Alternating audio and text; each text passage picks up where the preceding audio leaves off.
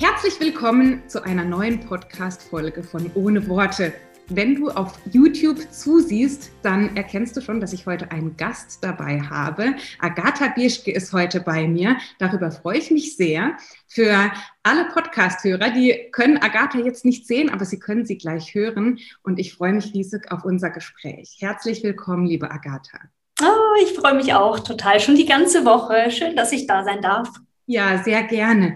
Agatha, magst du dich für unsere Hörerinnen und Hörer mal ganz kurz vorstellen? Denn ich glaube, das ist meine Überzeugung, dass wir eine ganz spannende Person hier vor uns haben. Oh, okay. Dann, also ich bin Anfang 40, habe zwei äh, Kinder, einen Hund und ähm, beruflich komme ich ursprünglich von der Kriminalpolizei und ähm, habe dort lange gearbeitet, ähm, inklusive Leichensachen, Jugendkriminalität und so weiter. Ich hatte wirklich ein paar Jahre lang jeden Tag eine Leiche, so kann man das sagen.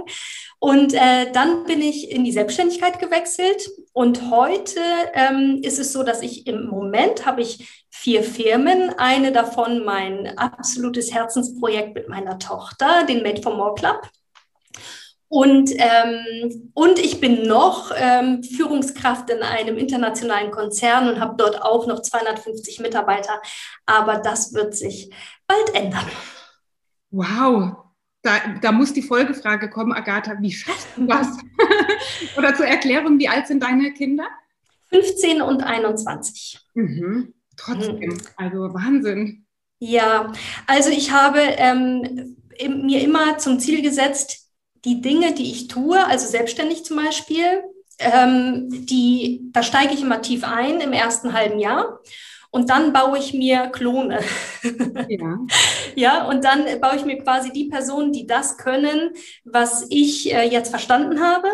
Und ähm, dann habe ich auch noch, wenn man selbstständig ist, ist immer eine meiner Regeln, äh, wenn du ein, ähm, eine Führungskraft hast, dann äh, gibt es immer noch deren Klon. Also ich dupliziere immer die Führung, sodass, äh, wenn mal meine Führungskraft kündigt, dann habe ich immer jemanden, der direkt übernimmt. Und wenn die kündigt, habe ich wieder jemanden, ähm, die Führungskraft immer noch, die wieder sich äh, quasi jemanden aufbauen kann, die genau dasselbe Wissen hat wie die zweite Person.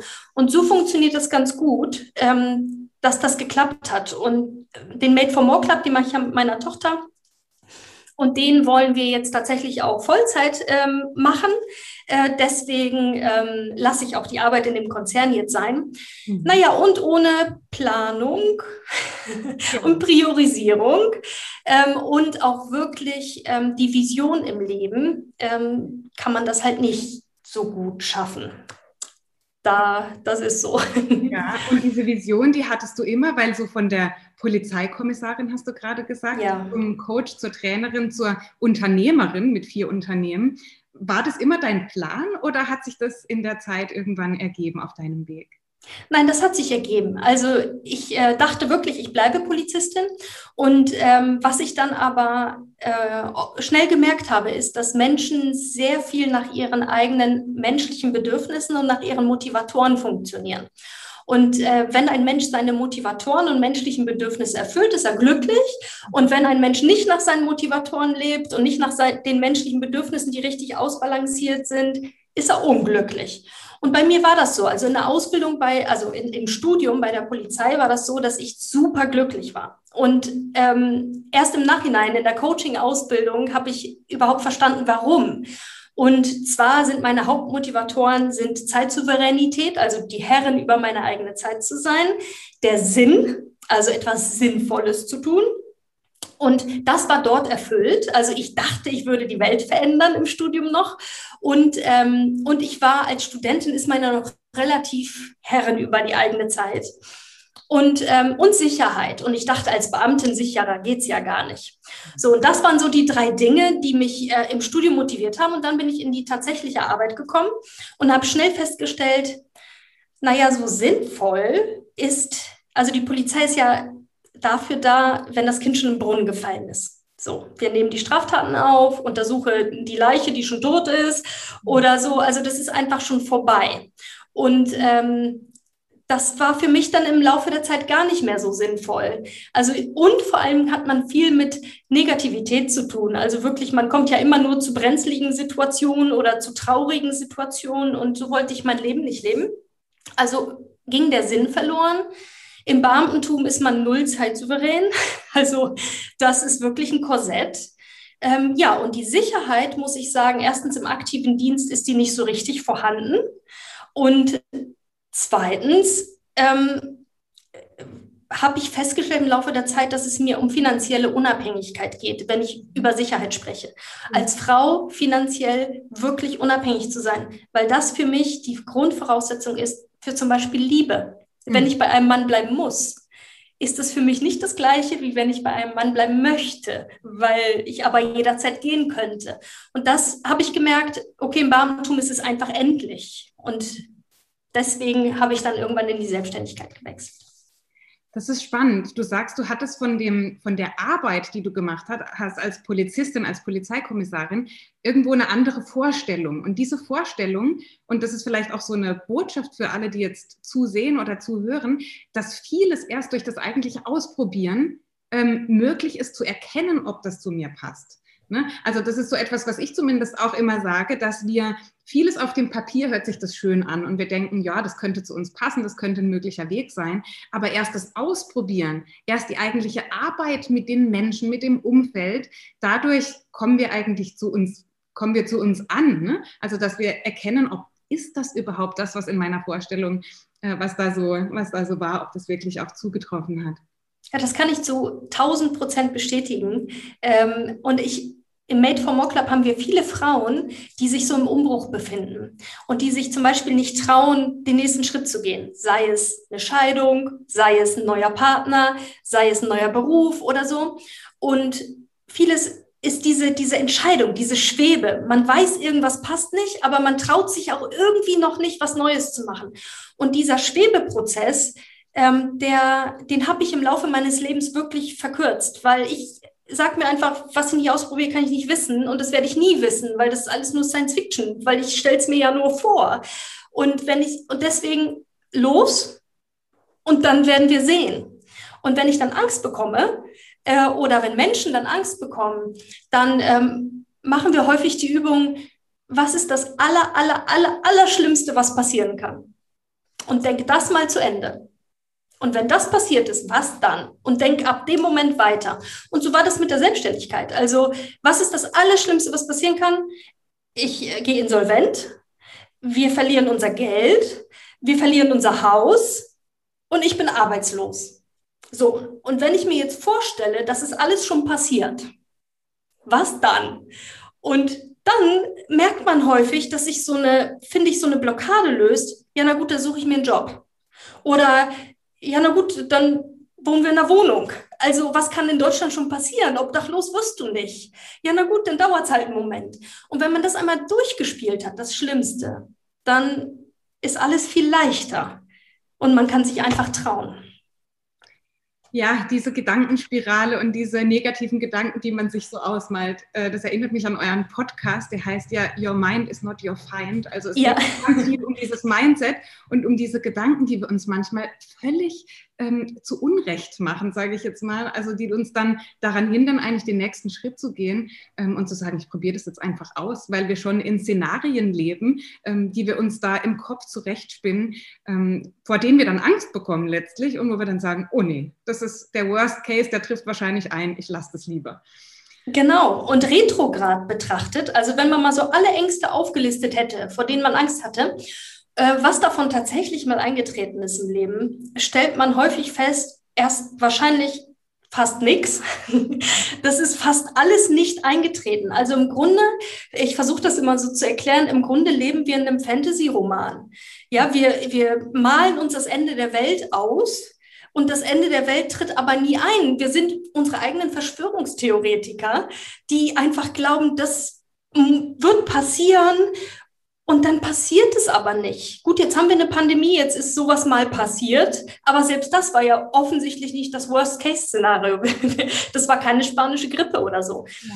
Und, ähm, und das ist, wenn man sich darüber bewusst wird, dass die Gedanken ähm, und das ist übrigens auch die Basis meiner Coaching-Ausbildung, dass die Gedanken ähm, nicht ich sind. Also ich bin nicht meine Gedanken, sondern die kommen häufig automatisiert und die kommen aus der Retorte, die hat jeder. Mhm. Und ich muss, also aktiv kann ich anfangen, sie zu glauben oder eben sie nicht zu glauben. Und manchmal passiert es aus Versehen, dass man so einen Gedanken glaubt. Das heißt, unsere Gedanken haben auch einen großen Einfluss darauf, wenn es darum geht, unsere Ziele zu erreichen, oder? Also das war ein Thema, äh, wo ich unbedingt heute auch mit dir drüber sprechen möchte, weil du so jemand für mich bist, der, der seine Ziele ähm, ja immer wieder auch neu überarbeitet und überlegt, wo möchte ich hin in meinem Leben und dann aber auch ganz zielstrebig dann darauf äh, oder loszieht. Ne? Das heißt, die Gedanken spielen da eine Rolle. Die Gedanken spielen ähm, vermutlich eine der größten Rollen, ähm, weil sie also ich nenne das den Circle of Success. Eigentlich ist das aus der kognitiven Verhaltenstherapie. Ein Gedanke führt zu einem Gefühl und ein Gefühl führt zu einer Handlung und eine Handlung führt zu einem Ergebnis und dieses Ergebnis führt wieder zu einem Gedanken. Und wenn man das mal als Beispiel nimmt, also beispielsweise früher ähm, war ich schlecht in Mathe und ich habe Mathe einfach nicht verstanden. So, und mein Vater wollte mir das beibringen, aber mein Vater ist nicht der geduldigste Mensch. Also war das so, ich sa saß an Mathe, habe es schon nicht verstanden. Der Gedanke, ich verstehe es nicht, vielleicht bin ich zu blöd. Und dann sagte mein Vater noch, also du bist einfach zu dumm für Mathe. Oder, und was, was dann passiert ist, und das ist das Gefährliche an Gedanken, ich sitze an einer Matheaufgabe. Ja, vielleicht bin ich zu blöd für diese Matheaufgabe. Aber die Gedanken und das Unterbewusstsein macht dann generellen Gedanken draus. Der macht, ich bin dumm. Und das ist der, den wir dann anfangen zu glauben, und zwar nicht mehr speziell auf Mathe bezogen, sondern auf uns bezogen. Und wenn dieser Gedanke, ich bin dumm, jetzt kommt und ich glaube den, dann fühle ich mich natürlich schlecht. Und wenn ich mich schlecht fühle, kann ich in der Mathearbeit oder einem, bei einem Bewerbungsgespräch oder bei einem Job, traue ich mich ja schon gar nicht, dahin zu gehen oder mich zu bewerben, weil ich ja eigentlich denke, ich bin dumm und ich fühle mich schlecht. Und das führt zu dem Ergebnis, dass ich den Job nicht bekomme, weil selbst wenn ich eingeladen wäre, da gehe ich ja mit ich bin dumm mit einer ganz anderen Haltung hin, als mit ich schaffe das schon. Und das führt wieder zum Gedanken, siehst du das wieder nicht geschafft, bist eben dumm. Und das, und wenn man das umpolt auf gute Gedanken, mhm. dann ist die Spirale genau umgekehrt und dann erreicht man auch immer mehr von dem, was man, was man sich wünscht. Das heißt, es wäre ähm, bei deiner Vorgehensweise oder so wie du das machst, ist das der erste Punkt, an dem du arbeitest, die Gedanken? Oder was ist bei so einem äh, vielleicht Ziel setzen, Ziel erreichen? Was, was für eine Reihenfolge, äh, wie können wir uns das vorstellen für jemanden, der jetzt sagt, ja, ich möchte in einem bestimmten Lebensbereich was verändern, ich möchte zu einem bestimmten Punkt kommen. Wie kann man da, hast du so ein paar Taktiken, wie kann man vorgehen? Also das Erste, was wir immer machen, ist, ich stelle fest, 70 Prozent der Menschen, mit denen ich spreche und im Coaching habe und auch im Club habe, die wissen gar nicht, was sie wollen. Die glauben. Den, den Made for More Club, den hast du jetzt schon ein paar Mal erwähnt. Magst du kurz noch einen Satz dazu sagen, was das ist, damit die. Ähm ja, also meine Tochter und ich, meine Tochter ist YouTuberin, Miss Aliana bei YouTube und äh, bei Instagram Aliana Sophie. Ähm, haben einen Club, äh, einen Coaching-Club für Frauen entwickelt, der bezahlbar ist. Mhm. Und in diesem Coaching-Club, ähm, das ist online, äh, haben wir drei Live-Workshops im Monat plus ähm, Mentalübungen ans Audio und so weiter und gehen genau auf diese Themen ein für Frauen, die entweder sich nicht trauen oder den Selbstbewusstsein etwas fehlt oder die sich einfach persönlich weiterentwickeln wollen. Ja, super. Danke dir. Okay, jetzt habe ich den Faden verloren. Ach so, die Reihenfolge. Ja, so. ähm, das, das, was ich eben feststelle, ist, die meisten wissen eigentlich gar nicht wirklich, was sie wollen. Sie glauben nur zu wissen, was sie wollen. Und das ist eigentlich auch tatsächlich der, und dieses Glauben zu wissen, was man wollen, sind ja wieder Gedanken. Und die sind ja beeinflusst von Eltern, Peer Groups, von der Schule, vom Studium, von dem, was man so tut, von der Gesellschaft, wo man so wohnt, was so das Ziel sein muss ne, das Einzelhaus mit dem Labrador und den zwei Kindern zum Beispiel. Also das sind häufig Stereotypen, die wir von unseren Eltern übernommen haben oder auch Glaubenssätze von unseren Eltern, äh, Geld stinkt oder solche Sachen. Und daraus bilden sich ähm, dann eben die, der Glaube, dass man glaubt, dass man weiß, was man will. Und äh, der erste Punkt ist also wirklich rauszufinden, was, du, was man wirklich will. Und da haben wir auch Tests entwickelt und gehen da auf die menschlichen Bedürfnisse ein und gucken, wo hakt es denn? Warum bist du denn unzufrieden? Und wenn das fertig ist, also wenn wir wissen, wo wir wirklich hinwollen, dann haben wir so einen Zielerreichungsprozess. Also dann haben wir quasi pro Lebensbereich, ich würde die Lebensbereiche auf jeden Fall die wichtigsten, so Partnerschaft und Liebe vielleicht, dann, äh, dann äh, Karriere, ähm, Gesundheit, ja, und jeder guckt so, was passt so, welche Lebensbereiche passen so. Und pro Lebensbereich entwickeln wir erstmal die Vision. Die muss gar nicht realistisch sein, sondern die muss das sein, was einen so zum Kribbeln bringt. Wenn das passieren würde, boah, dann wäre ich richtig glücklich. Und daraus entwickeln wir dann die Ziele. Und die Ziele sind dann so, dass, okay, dann Monatsziele und so weiter. Aber das, was am wichtigsten ist, und ich glaube, das, womit wir in, in der Community jetzt schon alle arbeiten, ist das Prio-Frogging. Das habe ich äh, so ein bisschen weiterentwickelt aus dem Eat the Frog First. Ähm, jeder schreibt sich am Anfang der Woche seine drei wichtigsten Visionen kurz auf. Daraus entwickelt er quasi die Ziele der Woche. Was muss bis Freitag, komme was wolle und wenn die Welt untergeht, erledigt sein, um auf diese Vision einzuzahlen. Alles andere kann drumherum erledigt werden. Aber wirklich irgendetwas, und das ist die Regel, muss in dieser Woche passieren, was auf diese Vision einzahlt. Und jeden Morgen ist es so, dann hat man ja so eine To-Do-Liste sucht man sich das aus, und zwar als allererstes nur das, was auf die Vision einzahlt, was man am allerwenigsten machen will. Worauf man so gar keine Lust hat. Weil das sind die Dinge, die einen unterbewusst davon abhalten, überhaupt weiterzugehen. Wenn man weiß, man muss jetzt eine Salespage programmieren und das eigentlich hasst, dann wird man auch alles andere verschieben, weil das auf einem lastet. Also machen wir jeden Morgen, bestimmen wir unseren Frosch aus dem Lebensprioritäten und machen den zuallererst. Führt dazu, dass die meisten von uns um 7.30 Uhr schon das Beste erledigt haben und sich erfolgreich fühlen, weil sie haben ja was Unangenehmes getan, was auch noch aufs Ziel einspielt. Und dadurch alleine fühlen sie sich erfolgreich. Das macht alleine ein anderes Mindset. Und wenn man das dann als Gewohnheit etabliert, dann erreicht man viel schneller seine Ziele. Wow. Weißt du, was ich gerade spannend finde? Du sprichst ja auch viel über Selbstbewusstsein. Und dieser erste Schritt, den du da mit deinen Teilnehmerinnen gehst, der ist ja genau das. Das heißt, ich mache mir erstmal bewusst, wo stehe ich eigentlich gerade? Was sind meine persönlichen Bedürfnisse? Um dann als Folge daraus zu sagen, und das sind jetzt die passenden Ziele dazu. Ne? Weil mhm. ich glaube, das passiert uns ja in der heutigen Zeit oft, dass wir auf Social Media unterwegs sind und gucken, was machen andere so, was hat man heutzutage so, was brauche ich als Mutter oder als Frau beispielsweise. Und dann setzt man sich Ziele, die man eigentlich für sich selber persönlich gar nicht unbedingt äh, anziehend findet und fragt sich dann hinterher, warum erreiche ich eigentlich diese Ziele nicht und warum komme ich da nicht weiter? Weil möglicherweise dieser erste Schritt gefehlt hat, den du gerade beschreibst, dass man erstmal so eine Inventur macht und sagt, ja. wo stehe ich eigentlich gerade und wer bin eigentlich ich? Ja, und wir haben, wir haben so eine Mentalübung, die wir machen und die ist auch total spannend. Also, wie man seine eigenen Erwartungen von denen anderer unterscheidet. Und ähm, wie man sich abschneidet mal von diesen Erwartungen anderer Menschen. Und dann guckt, was übrig bleibt. Und wie man vielleicht auch seine eigenen Erwartungen mal cuttet. Also einfach wirklich mal sein lässt, weil die sind ja häufig, wenn man sich nicht so richtig bewusst ist, wie du sagst, auch nicht meine eigenen. Und wenn man das, das, das ist so bewegend zu sehen, dass man sagt, okay, ich mache diesen ganzen Quatsch hier, weil meine Eltern, als ich zwölf war, mal gesagt haben, Jura ist der einzig ehrbare Beruf. Und irgendwie habe ich das angefangen zu glauben, jetzt studiere ich Jura und hasse das eigentlich. Und eigentlich war das Ziel vorher, ich will ein gutes Examen machen und jetzt ist das Ziel, keine Ahnung, ich möchte Hippie werden auf einer Insel oder so. Ja, also diese Prozesse, also dieses Bewusstwerden ist so wichtig. Das ist ja, glaube ich, auch Teil deiner Arbeit, oder? Ja.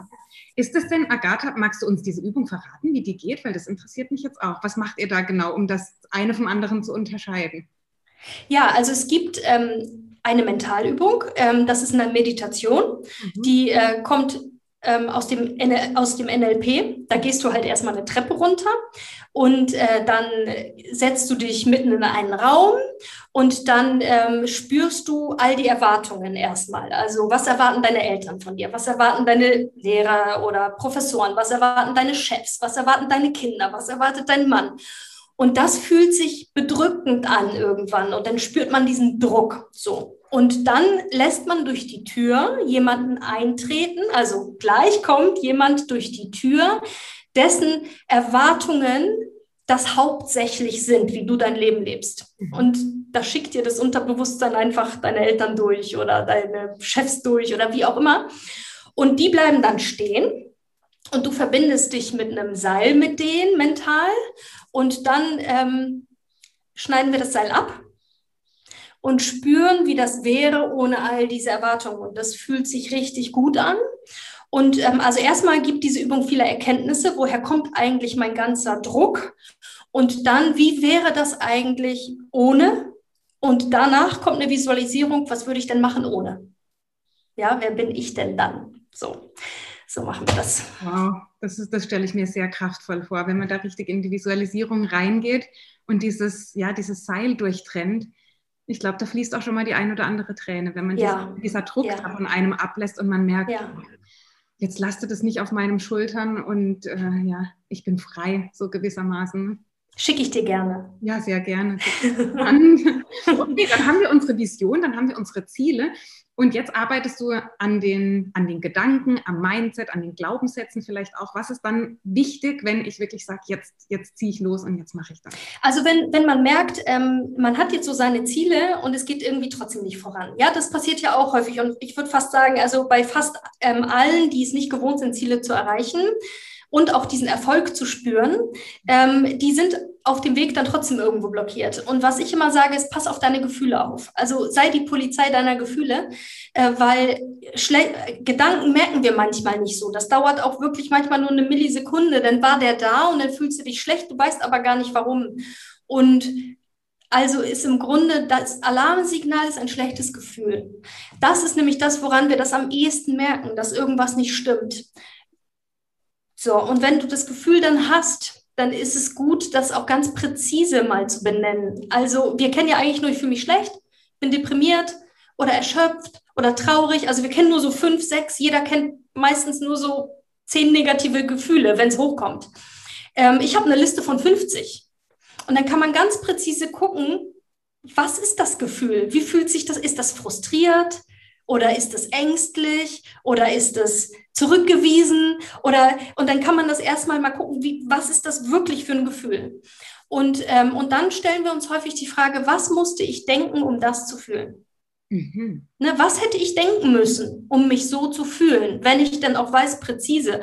Und wenn ich dann weiß, es ist Frustration, dann komme ich viel eher auch auf den Gedanken, der dazu passen könnte. Und wenn wir diesen Gedanken finden, dann machen wir eben Glaubenssatz Prozesse und so ähnliche, wie sie auch in der kognitiven Verhaltenstherapie benutzt werden, nur noch tiefergehend mit einer Meditation dabei, wo wir wirklich hinterfragen, ist dieser Gedanke wirklich wahr? Woher kommt er? Wann ist er zum ersten Mal im Leben aufgetaucht? Und dann finden wir am Ende Beweise für das Gegenteil.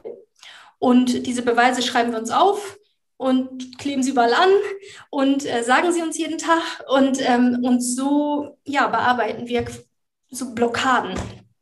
Das heißt, du arbeitest dann mit diesem Kreislauf, den du eingangs mal beschrieben hast, dass du sagst, unsere Handlung ist eigentlich nur das Ergebnis von einem Prozess, der davor liegt. Und alles genau. beginnt mit dem Gedanken. Das genau. heißt, du suchst dir das erste Glied in der Kette aus und sagst, erst ist der Gedanke, auf den Gedanke folgt das Gefühl und so weiter, bis es dann bei der Handlung ist. Das heißt, du gehst die Schritte zurück und sagst, okay, eigentlich müssen wir ganz besonders auf unsere Gedanken schauen, weil die die Kette in Gang bringen sozusagen. Ähm, genau, genau. Und ähm, merkbar ist es an den Gefühlen. Die meisten Menschen finden diese Gedanken nicht, außer die offensichtlichen. Ich bin nicht gut genug oder ich gehöre nicht dazu oder ich bin zu doof oder so oder ich bin dick oder so. Also das sind so alles Sachen, die so offensichtlich sind. Aber diese darunter liegenden, ähm, die sind schwer zu finden. Und deswegen gehe ich aus gehen von dem Gefühl, suchen wir den Gedanken und dann gucken wir, ist das ein Gedanke, der, und dann gucken wir auch immer, wodurch wurde der denn getriggert? Also wir suchen auch immer die Trigger dazu. Bei mir war das immer so, immer wenn ich bei meiner Schwiegermutter war, musste ich essen, bis ich nicht mehr kann. Ich habe mir das nicht können, das tue ich sonst nicht. Aber dort habe ich drei Stunden durchgegessen. Und Essen ist ja etwas, um den Körper zu entspannen. Also das nimmt ja einfach Spannung aus dem Körper. Und ähm, irgendwann habe ich die Gedanken dazu gefunden. Und aber auch ein Erlebnis von früher, von vor meiner Ehe noch, von vor 20 Jahren, das ich mit meiner Schwiegermutter hatte. Und diesen Stress hatte ich offensichtlich unbewusst irgendwie immer noch. Und ihre Sprache der Liebe ist Essen machen. Also wollte ich ihr irgendwie zeigen, siehst du, läuft doch alles. Ich esse doch alles, was du willst. Und ähm, ja, als ich das wusste, konnte ich es natürlich lassen. Aber äh, solche Sachen weiß man nicht. Aber durch die Trigger manchmal wird es auch eigentlich klarer. Und wir führen dann auch häufig Tagebuch. Wie fühlst du dich? Was hätten vielleicht die Gedanken sein können? Wer war bei dir? Oder wo warst du? So dass man auch die Trigger findet, die dazu führen. Und dann geht es, hast du vorhin schon gesagt, um Wiederholung, um das Konditionieren. Das heißt, es reicht ja nicht, sich das einmal zu erarbeiten und zu sagen, ah, das kommt wohl von damals, von der Jugend oder von der Kindheit. Jetzt sage ich mir das einmal neu und dann funktioniert das. Das ist eine regelmäßige Arbeit, oder? Ja, das ist unterschiedlich. Manchmal ist es so, dass man dadurch wirklich die Wahrheit erkennt und das ist so, als würdest du immer denken, die Erde ist eine Scheibe und wirfst einen Blick plötzlich auf die runde Erde, dann kannst auch nie wieder glauben, sie ist eine Scheibe. Ähm, das habe ich zum Beispiel in meiner Ehe erlebt. Ich habe diesen Gedanken gehabt und der führte tatsächlich zu einer kurzfristigen Trennung von meinem Mann und ich kannte den Gedanken nicht. Und dann haben wir den, irgendwann habe ich den gefunden und das war so, ich konnte ihn nie wieder glauben. Das passiert manchmal, aber in den meisten Fällen ist es so, gerade mit Dingen, die wir oft denken und oft uns schlechte Gefühle machen, das ist, sind ja auch neuronale Bahnen, die im Gehirn geschaffen werden, die zum Beispiel, wir können nicht laufen, probieren es tausendmal, dann können wir laufen. Oder Auto fahren. Und genauso denken wir unbewusst, wie wir Auto fahren heute, denken wir, irgendwann mal nimmt der Gedanke seinen Lauf, dann bestätigt er sich in der Realität und dann wird die neuronale Bahn immer größer. Und wenn die so groß ist und ich jetzt mal was Neues denke, dann ist ja wieder der Weg nur ganz klein. Und den müssen wir dann immer wieder uns beweisen, bis diese neuronale Bahn quasi ausgebaut ist und wir das dann komfortabel glauben können. Deswegen ist es ein Prozess, ja.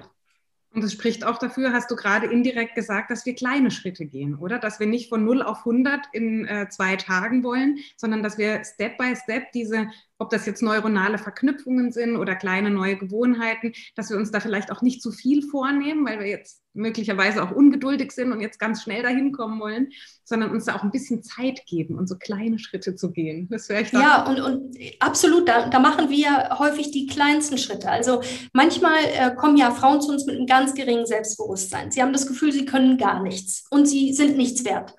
Und ähm, die kleinste Übung ist zum Beispiel, sich vorzunehmen, jeden Morgen ein Glas Wasser zu trinken und das dann abzuhaken von der Liste.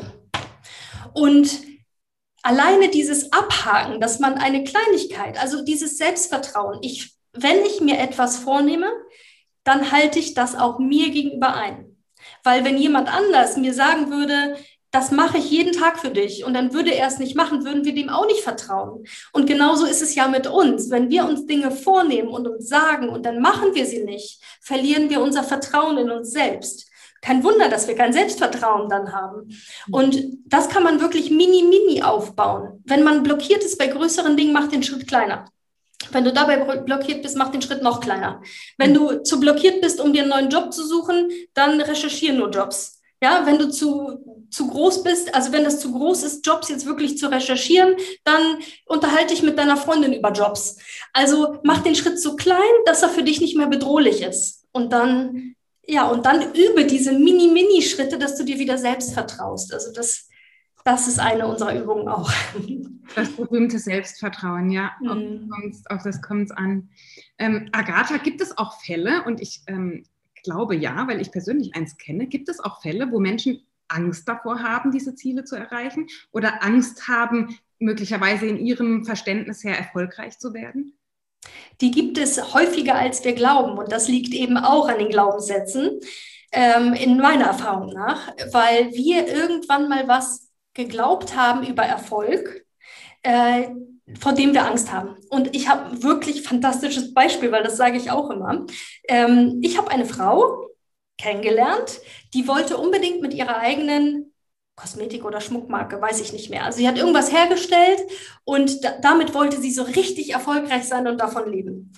Und dann haben wir in diesem Seminar diesen Erfolg skizziert. Also willst du das wirklich? Ja, das will ich wirklich, unbedingt, das will ich wirklich. Und dann war das so, okay, dann mach mal die Augen zu und stell dir jetzt Folgendes vor. Du stehst auf und machst deinen PC an. Tausend Bestellungen sind da drin. Die Presse berichtet über dich. Du kriegst Fanpost. Ähm, Menschen fragen dich, ob du Werbepartner werden willst. Und sie, oh mein Gott, nee, das will ich alles nicht. Und sie hatte einfach Angst vor zu viel Arbeit. Mhm. Und das haben ja viele, die erfolgreich werden wollen, glauben, man muss sich tot machen für Erfolg. Ja, da, daran, in diesem Glaubenssatz arbeitet zum Beispiel auch meine Tochter immer. Mhm. Dass sie glaubt, nur, man hat Erfolg nur verdient, wenn man wirklich hechelnd durch den Tag geht. Oder ähm, meine Eltern werden mich unbewusst nicht mehr mögen, wenn ich erfolgreich bin, weil ich kann nicht erfolgreicher sein als meine Eltern, weil dann fühlen die sich schlecht.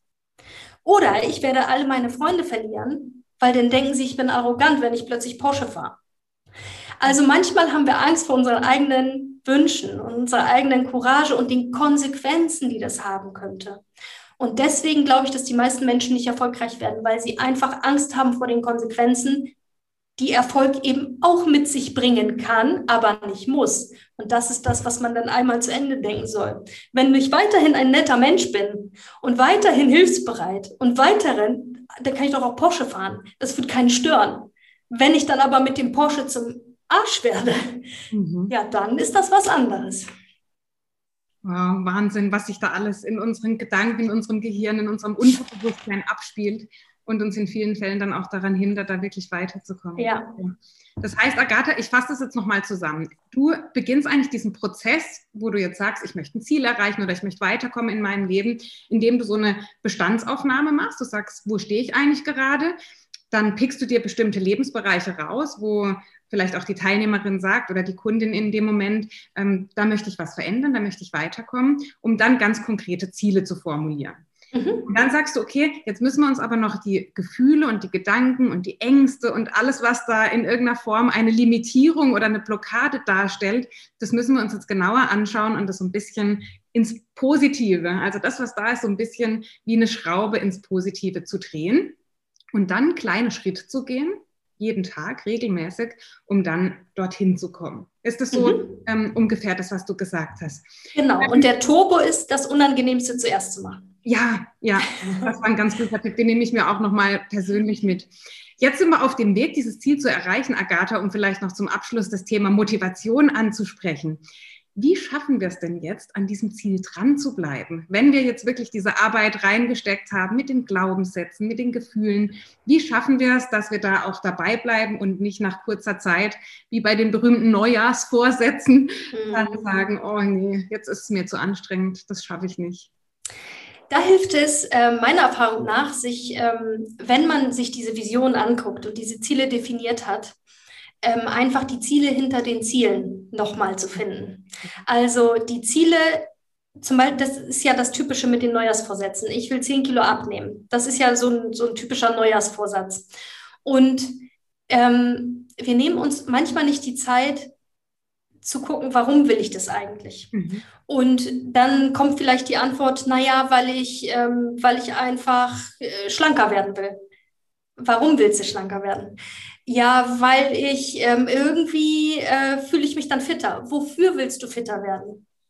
Ich würde wirklich gerne über die Alpen wandern. Also da kommen die merkwürdigsten Sachen. Also das Spiel kann man wirklich lange machen, bis man zum echten Kern kommt. Mhm. Zwischendurch gibt es dann aber auch häufig Leute, die sagen, naja, weil man das so macht.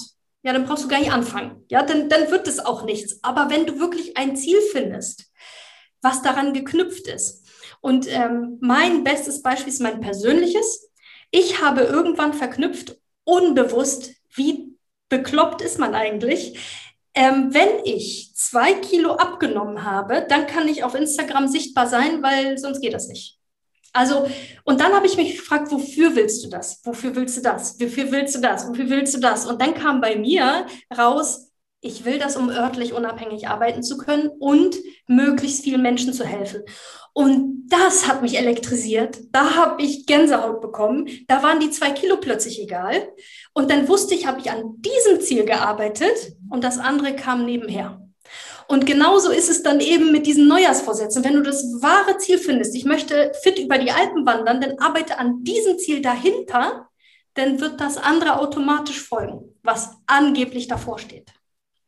Das hast du wunderbar erklärt, Agatha. Und es ist auch ähm, ein kleiner Rückschluss auf unsere wunderbare deutsche Sprache, denn in dem Wort Motivation steckt ja das Wort Motiv. Und ich mhm. glaube, gerade bei Zielen geht es genau darum, was du beschrieben hast. Also dieses Warum zu finden, dieses Motiv herauszuarbeiten für etwas, das ich erreichen möchte. Um dann zu gucken, ist dieses Motiv eigentlich stark genug, um mich regelmäßig auch zu motivieren. Mhm, Aber genau. auch in der Annahme, und ich glaube, das darf man auch dazu sagen, dass man nicht immer motiviert sein kann. Weil das ist nee, absolut. So, eine, so eine falsche Vorstellung von Menschen, dass sie sagen, naja, wenn mich das wirklich anzieht, das Ziel, dann muss ich jeden Tag voll motiviert sein. Ich glaube, das ist auch nicht die Realität, oder? Nein, das ist auch so eine Welle. Also man ist mal viel motiviert und manchmal macht man dann vielleicht nur die eine Kröte am Tag und dann weil man sie nicht machen wollte und, und so. Aber Motivation entsteht auch durch Tun und nicht auf, wenn man darauf wartet, dass, bis man motiviert ist. Das passiert meistens dann immer nur in Wellen, sondern indem man etwas tut, wird man motiviert, weil dieses Erfolgserlebnis, es getan zu haben, alleine wieder so einen Motivationsschub auslösen kann. Aber jeder darf Pause machen, absolut. Ich mache jetzt auch gerade, äh, die nächsten drei Wochen mache ich jetzt auch Pause. Und äh, da möchte ich auch eigentlich nichts mal machen. So. Und das ist auch völlig in Ordnung, weil wir können nicht immer nur rennen. Weil irgendwann sind wir dann begrenzt und können nicht weiterrennen und sind müde und sind ausgelaugt, weil. Ja, ja, ja. Und, und neue Ideen entstehen auch häufig in der Langeweile. Mhm. Also, wenn man jetzt eine Stunde spazieren geht, ohne Musik, ohne Podcast, da entstehen fantastische Ideen manchmal, einfach nur, weil der Geist sich langweilt und dann irgendwas sich überlegt, was man so machen könnte. Und da sind mir schon die besten Ideen gekommen, übrigens auch für das Business jetzt. Ja, Langeweile wird fälschlicherweise in der heutigen Zeit so mit Faulheit gleichgesetzt. Ja. Ne? Dass man nichts tut, dass man nichts leistet, das darf man nicht mehr. Dabei ist einfach mal faul zu sein und Langeweile zu haben, eigentlich das, was Kreativität fördert und wo dann, wenn wir es erlauben, dann auch die Ideen kommen. Ja. Ja, ja genau so. Agatha, das war ein wunderbares Gespräch. Ich habe oh. persönlich viel gelernt. Magst du uns noch verraten? Made for More Club hast du schon erzählt, das machst du mit deiner Tochter zusammen, ist ein monatliches Coaching-Format für einen erschwinglichen Preis, habe ich rausgehört. Genau. Wo, wo, kann man dich finden? Wo, wie kann man mit dir zusammenarbeiten? Was gibt es für Möglichkeiten? Also man kann mich finden, mich und meine Tochter www.madeformoreclub.com oder ähm, www.agathabischke.com, da gibt es dann alle Verlinkungen.